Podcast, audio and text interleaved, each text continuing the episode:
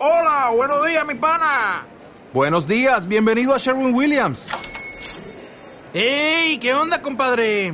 ¿Qué onda? Ya tengo lista la pintura que ordenaste en el ProPlus app. Con más de 6.000 representantes en nuestras tiendas listos para atenderte en tu idioma y beneficios para contratistas que encontrarás en aliadopro.com. En Sherwin Williams somos el aliado del PRO. Las sociedades jamás serán perfectas, porque están compuestas por seres humanos individuales que asimismo lo son. En Occidente hay muchas carencias, temas que mejorar, dramas, propios de las contradicciones de la vida, pero en términos generales somos unos afortunados, tanto que llegamos a ocupar un tiempo que en otro momento, aquí mismo o en otra sociedad, sería impensable en temas completamente absurdos, en torno a los que formamos y hacemos de ellos un tipo de vida. En Ciencia en Estéreo pensamos que una información de calidad, equilibrada, nos proporciona una herramienta para decidir de una forma inteligente. Soy Manuel León y así comenzamos nuestra edición número 65 de Ciencia en Estéreo.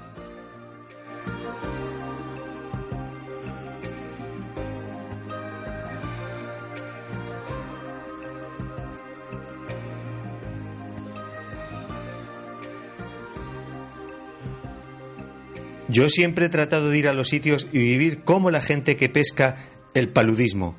No verlo de lejos, sino de inmediato, en las casas, durmiendo como dormían quienes vivían allí, en sus hamacas. Hola Chantal, esto no suena rimbombante y sin embargo tiene un mensaje muy profundo. Hola Manuel, así es, es de un médico español apasionado, aventurero y muy poco conocido en España, Julián de Zulueta muerto a finales del año pasado y con grandes contribuciones al avance de la medicina y del conocimiento en general. Como son muchas, vamos a ir reseñando alguna, Chantal. Lo que más me llama la atención de Julián de Zulueta es la forma de implicarse en sus investigaciones. Bueno, como hemos visto, implicación literal, ¿eh? Porque, por ejemplo, con el paludismo llegó a contraerlo para estudiarlo en su propio cuerpo. Esto fue en Colombia, donde propuso a sus cinco colaboradores que salieran de noche al campo y se dejasen picar deliberadamente.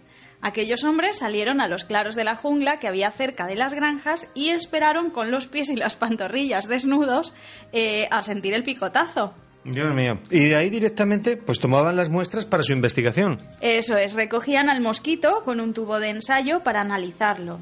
Todos mm, pescaron la malaria. Julián de Zulueta sufrió fuertes fiebres pero sabía que gracias a la cloroquina la enfermedad no sería mortal. Y en el laboratorio analizó su sangre al microscopio y comprobó que estaba infestado no con una, sino con dos variantes del parásito del paludismo. Tras dos días en la cama, sin poder moverse, comprendió mucho mejor a lo que se enfrentaba. Y aquella experiencia le llevó a reflexionar lo que ahora nos vas a reseñar. Pensé, y hay gente con malaria, con paludismo crónico, que ha tenido este ataque una y otra vez, lo que supone este sufrimiento, mm. lo que le quita de la vida a una persona de su actividad y de su vida, de manera que haber tenido yo la malaria en Colombia me pareció una experiencia muy buena. Tremendo, qué genio este tipo. ¿Y además? Y además, Julián de Zulueta, eh, además del empeño que tuvo por erradicar la malaria, determinó cómo el emperador español Carlos V murió de malaria, la influencia decisiva de las enfermedades en los campos de batalla e incluso llegó a ser eh, alcalde de Ronda, haciendo un trabajo decisivo para defender los bosques de pinsapos de esta zona y después impulsar los planes de conservación del oso pardo en el norte de España. Sin duda, apasionante personaje al que haremos de nuevo referencia en nuestras recomendaciones. ¿Qué, qué, qué toca ahora? Pues nuestra noticiencia.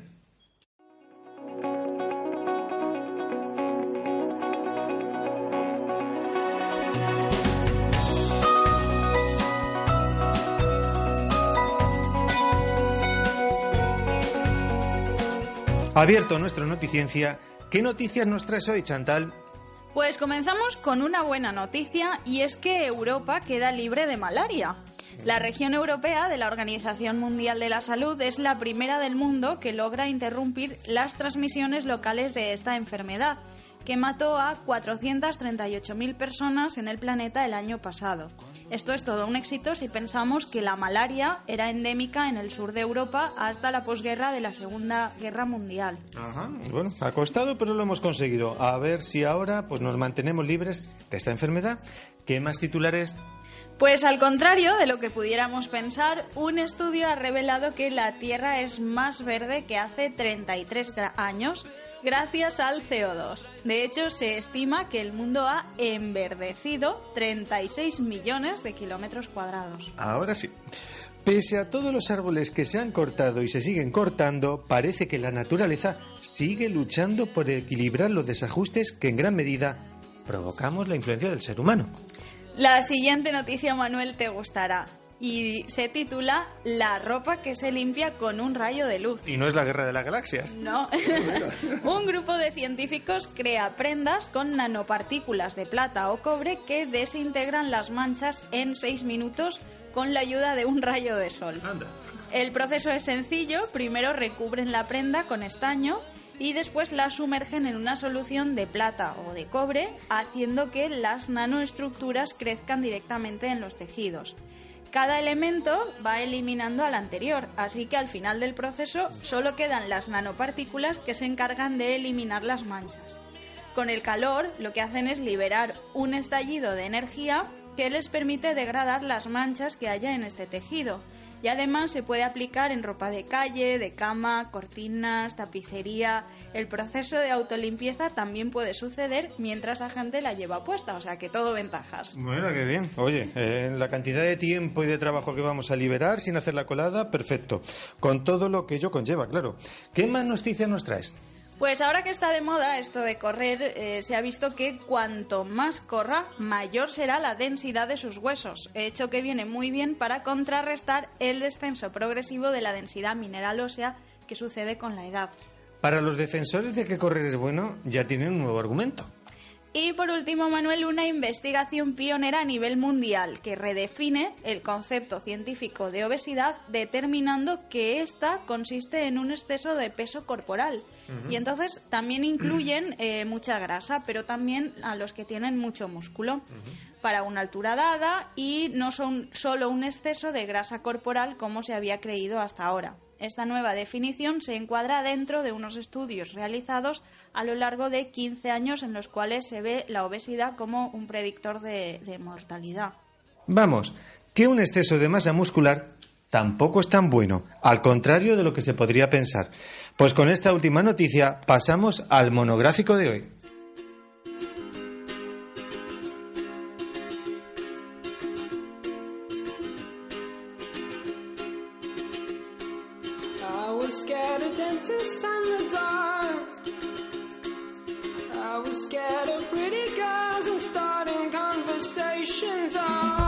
Bueno, pues ya tenemos por aquí la barbacoa preparada para que nos la aderece nuestro compañero David. ¿De qué va todo esto, David? Por favor, cuéntanos. A ver, a los que nos gusta la carne, pues disfrutamos muchas veces comiendo pues, una buena barbacoa. Con sus morcillas, longanizas, salchichas. Pero nos, no nos hemos parado a pensar, por ejemplo, que para hacer una salchicha o una longaniza, pues se necesitan bacterias como las del yogur. Pues no, la verdad. Me había parado a pensarlo, David. Pero bueno, para esto tenemos el monográfico. Para descubrir cosas como esta y que no nos den salchicha por liebre. Con, los chistes malos. Venga, va, Manuel. A ver, vamos a empezar de cero. ¿Qué le pasa a la carne después de sacrificar al pobrecito animal, la verdad? A ver, pues a la carne le pasa exactamente lo mismo que a nosotros. Básicamente, pues cuando morimos, ¿no? La carne no es ni más ni menos que tejido muscular mayoritariamente que es lo que nos comemos, ¿de acuerdo? Tras la muerte, lo primero que ocurre, pues ya sabéis lo que es, es una disminución del flujo de sangre y por tanto del oxígeno que va a llegar a las células musculares. Porque claro, cuando morimos realmente nuestras células siguen un tiempo vivas. Digamos que más que las células, los enzimas que contienen, es decir, vamos eh, que van a producirse una serie de cambios post-mortem, que es lo que ahora veremos. En primer lugar, la falta de oxígeno favorece la fermentación láctica. Al igual que cuando hacemos un esfuerzo físico elevado y mm. falta oxígeno, pues tras, tras, la muerte celular, pues las células producen ácido láctico y usan todo el ATP disponible ya sin que darle recambio, ¿de acuerdo? Entiendo. Y esto provoca, pues, cambios en la textura, claro. Sí, porque por un lado, al no haber el ATP, que es la moneda energética de las células, las fibrillas musculares eh, quedan bloqueadas y se da la, la famosa rigidez cadavérica. Pero además, la formación de ácido láctico hace disminuir el pH. Y a un pH ácido lo que ocurre es que pues, se previene, por un lado, el crecimiento de microorganismos contaminantes, pero en contrapartida también hace que el músculo pues retenga más agua. Y ya sabéis que el agua es igual a vida, por tanto, es más susceptible de contaminarse. Y ahora se me ocurre una cosa. Antiguamente, antaño, una de las formas de conservar los alimentos era salarlos. ¿Tiene esto algún efecto sobre la presencia de microorganismos? Sí, porque la sal, de alguna manera, disminuye la disponibilidad de agua para los microorganismos, con lo cual, añadiendo sal, solucionamos, por un lado, el problema de mayor retención, retención de agua de los ácidos generados en la carne. Aún así, no estamos libres del todo y la carne se puede contaminar. Por supuesto, la contaminación más básica es la que se produce en el propio matadero, mm, en el despiece del animal, puesto que la piel del animal pues hay una serie de contaminantes que sí que podrían alterar la carne, como es el caso de bacterias del género Micrococcus, pseudomonas, levaduras y en algunos casos pues bacterias del propio tracto intestinal, como por ejemplo E. coli y otras enterobacterias.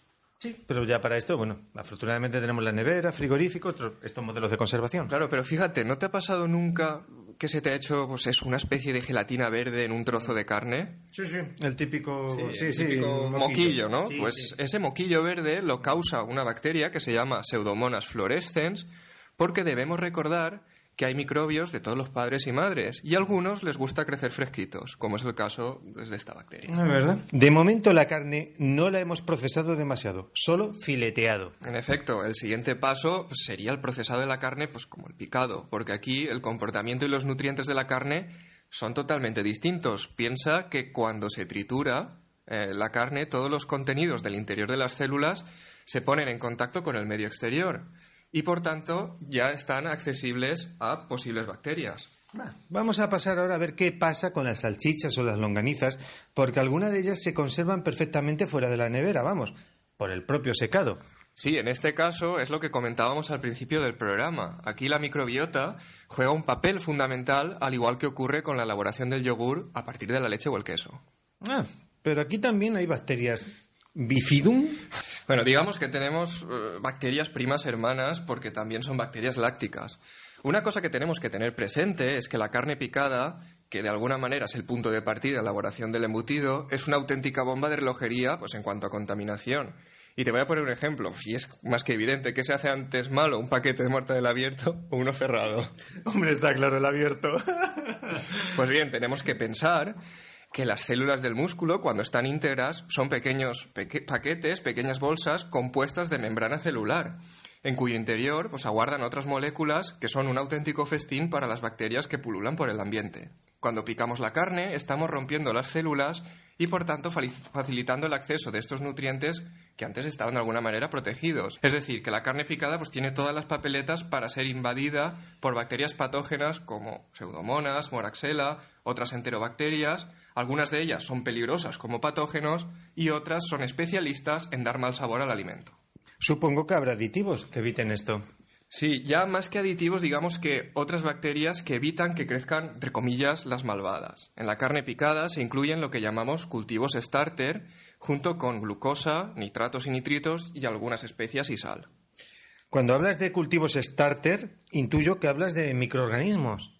En efecto, son microorganismos del género Pediococcus, Lactobacillus, Staphylococcus, Micrococcus. Ahora mismo en la industria cárnica esos cultivos se inoculan para promover la homogeneidad del producto final. Pero en la fabricación tradicional, la del pueblo, la de toda la vida, pues el em- en el propio embutido se desarrollan a partir de los que ya hay presentes en el propio ambiente.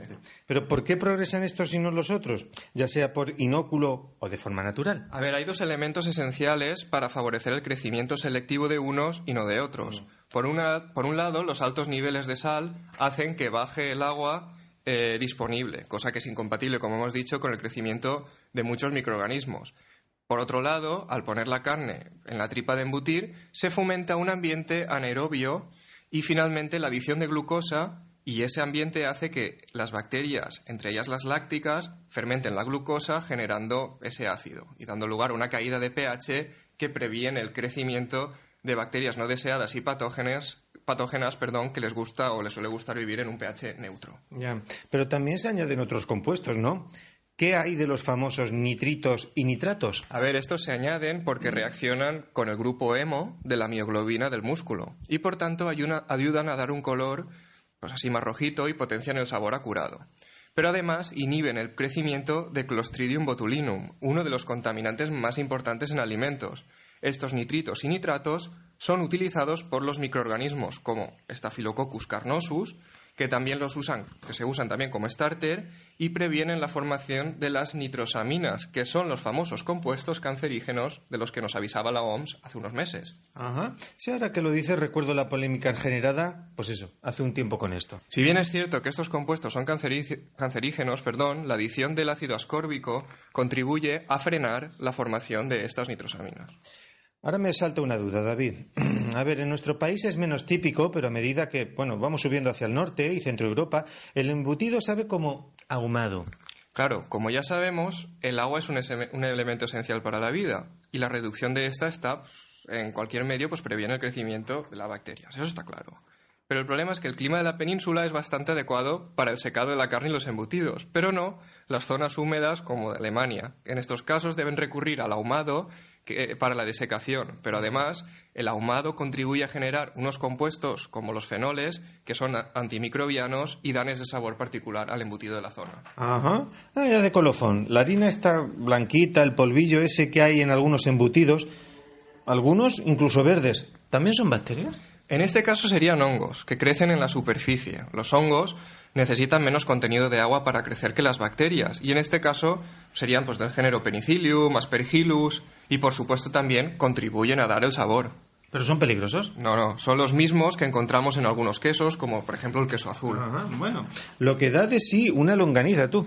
Jamás me hubiese imaginado toda la enjundia que hay detrás de un cacho de carne o de una morcilla. Para eso estamos aquí, para desvelar y divulgar la ciencia, en este caso, pues de lo más cotidiano. Bueno, David, interesantísimo el monográfico de hoy. Vamos a ver qué nos trae nuestra compañera Chantal con las recomendaciones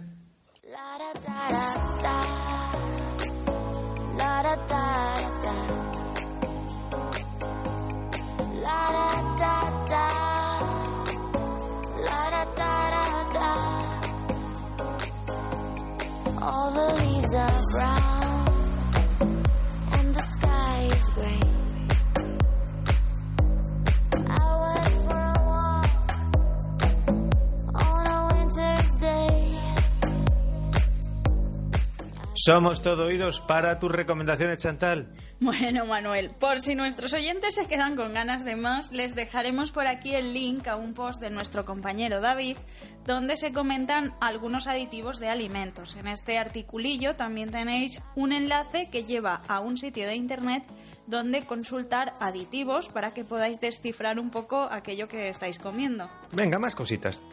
Para sembrar un poco el debate, tenéis otro post titulado Productos ecológicos más saludables, donde hacemos referencia al famoso libro de José Miguel Mulet, Los productos naturales vaya timo. Y es que ya sabéis que los productos considerados naturales o con el sello ecológico siempre no tienen por qué ser mejores o más seguros que el resto. Sí, este debate de aquí hasta el infinito lo hemos tenido, pues eso, con valga redundancia, en infinidad de ocasiones. ¿Alguna otra cosa? Por último, y por si os habéis quedado con ganas todavía además, mm. os dejaremos el link directo a otro programa de ciencia en estéreo con bastante enjundia, aquel en el que hablamos acerca de los prebióticos, porque no todo en los alimentos es malo y siempre es muy recomendable conocer lo que vamos a consumir. Completísimo el programa de hoy, ponemos aquí el punto por hoy.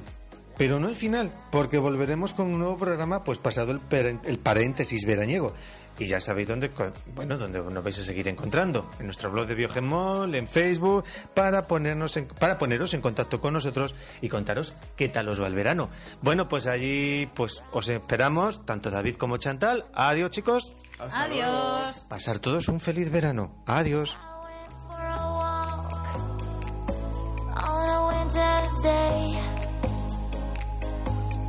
If I didn't tell her, I could leave today. California dreaming.